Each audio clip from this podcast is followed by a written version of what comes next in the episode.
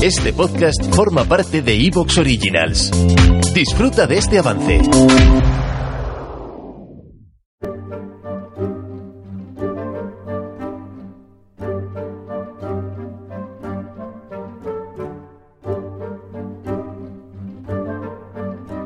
Bienvenidos a Historia Ficción y preparaos para la aventura. En este podcast escucharéis historia en mayúsculas, pero será una historia de ficción, una ucronía. Este es el episodio 100 de Historia Ficción, y a estas alturas nos encontramos próximos a las Navidades del año 2022. Por este motivo voy a hacer un episodio que en realidad bien podría haber encajado en el Día de los Inocentes. En la Ucronía de hoy vamos a plantearnos qué pasaría si, en el año 2023, se establece una ley trans que permite la libre autodeterminación de género y en consecuencia cada ciudadano puede elegir libremente si es mujer, hombre u otros y esto dará pie a esta ucronía de fantasía para plantear una hipótesis interesante imaginando que la infanta Sofía, la hermana menor de los dos hijos de Felipe VI, bueno, pues esta joven decidiese identificarse como hombre y en consecuencia reclamar su derecho a la sucesión a la corona española. Este episodio un tanto especial para este número 100 se lo debemos a una conversación que hubo en el grupo de Telegram de Historia Ficción, para vuestra información y bueno, y un saludo a la gente del grupo de Telegram. Y por otra parte, este episodio también se lo debemos a los buenos mecenas de Historia Ficción que me han convencido de libraros de una excentricidad como la que le he dedicado a ellos en el episodio 99, exclusivo para fans. Ahí se queda ese episodio 99 entre fans e historia ficción. Vamos ya con el episodio como suelo recordar en cada programa, os voy a contar una historia articulada en torno a hechos reales, aunque reconstruida como una narración de ficción. Mezclaré elementos verídicos con licencias creativas y siempre trataré de que la historia sea verosímil. El propósito de esta fantasía es divertirme, y lo haré imaginando una historia que podría ser. Este podcast es fruto de la imaginación de su creador, David Rico, y espero que disfrutéis del juego.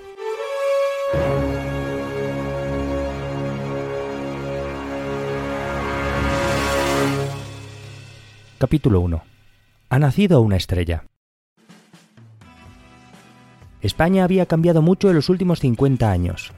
Había entrado en la Unión Europea como marco de integración en la globalización y España, junto al resto de países occidentales, se había ido mimetizando con la cultura y cosmovisión estadounidenses. La civilización americana se había convertido en el referente para una España que actuaba como una provincia del imperio la lengua culta y el idioma de negocios, y también el de la ciencia, era el inglés. Las élites en España se formaban en centros de estudio anglosajón, y la población, en cuanto se acomodaba, aspiraba al bilingüismo. El entretenimiento, la música, los videojuegos, el cine, la televisión, todos eran productos made in USA o filtrados por la civilización y cosmovisión norteamericana. El propio urbanismo de las ciudades, la forma de vestir, de organizar las empresas, la forma de comer, de trabajar, de relacionarse, hasta la forma de pensar de la población estaba poco a poco y cada vez más influida por el referente de los Estados Unidos. Las Fuerzas Armadas españolas estaban en la OTAN, la diplomacia y las instituciones del Estado rendían pleitesía a los intereses de Washington. Así se puede decir que en las primeras décadas del siglo XXI, España compartía la condición de provincia del imperio en paralelo a muchas otras sociedades occidentales esta subordinación civilizatoria tenía sus efectos sobre todos los ámbitos de la vida, e incluso tenía una influencia transversal a lo que habían sido las izquierdas y las derechas políticas españolas, que también se mimetizaron con los grandes referentes políticos de los Estados Unidos, el Partido Demócrata y el Republicano. Las prácticas políticas, el marketing y los marcos ideológicos de ambos partidos fueron copiados de los que se daban en los Estados Unidos los debates mediáticos y políticos que se daban en los Estados Unidos eran reproducidos a posteriori por la izquierda y la derecha españolas. Algunos debates, como el conflicto racial y el Black Lives Matter, llegaron a España aún antes de que la inmigración masiva hubiese tenido tiempo de reemplazar a la población nativa española. Las corrientes ideológicas surgidas en universidades progresistas de los Estados Unidos se habían convertido en el marco ideológico propio de la progresía española. Así, la noción de revolución cultural que reemplazó a la revolución del trabajo tras eh, los acontecimientos de mayo del 68 a nivel mundial dio lugar a un impulso identitario de las izquierdas que se centraron entonces en la compartimentación de las luchas e identidades. La evolución de los marcos ideológicos también afectó al feminismo organizado.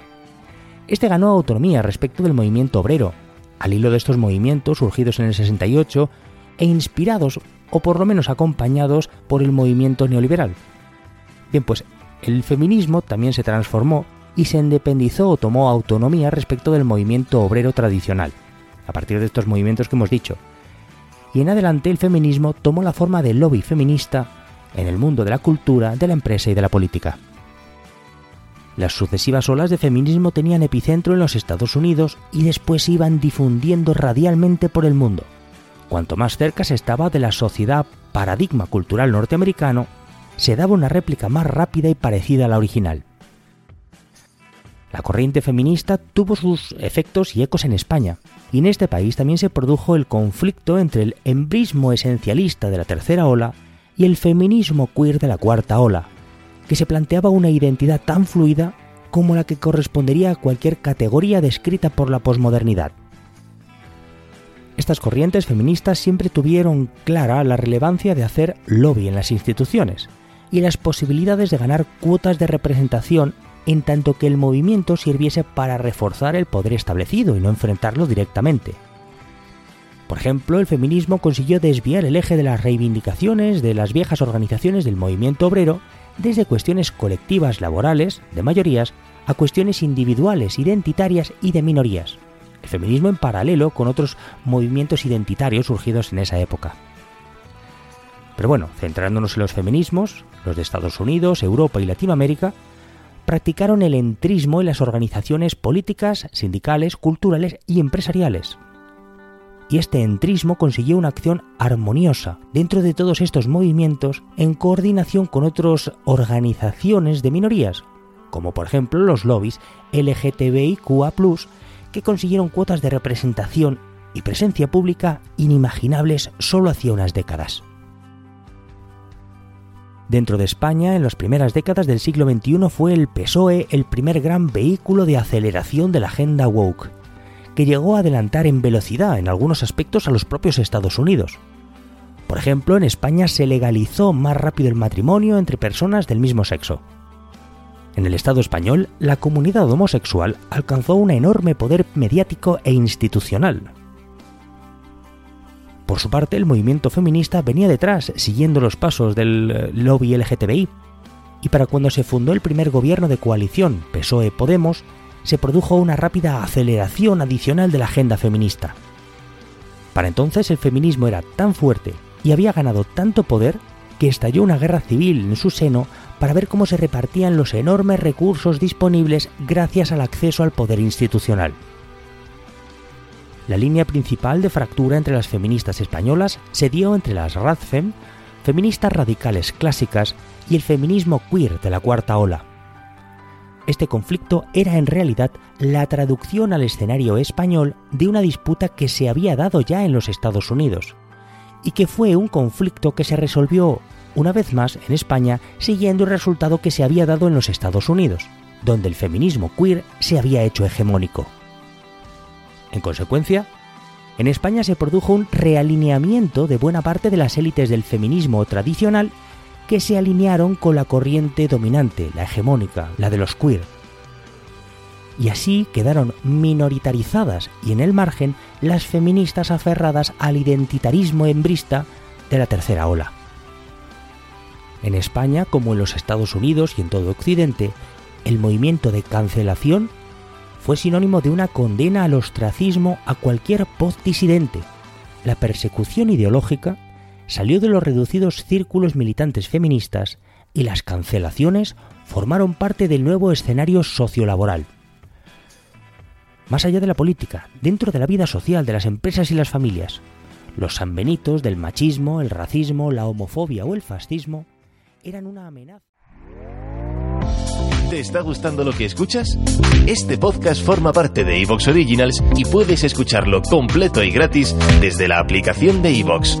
Instálala desde tu store y suscríbete a él para no perderte ningún episodio.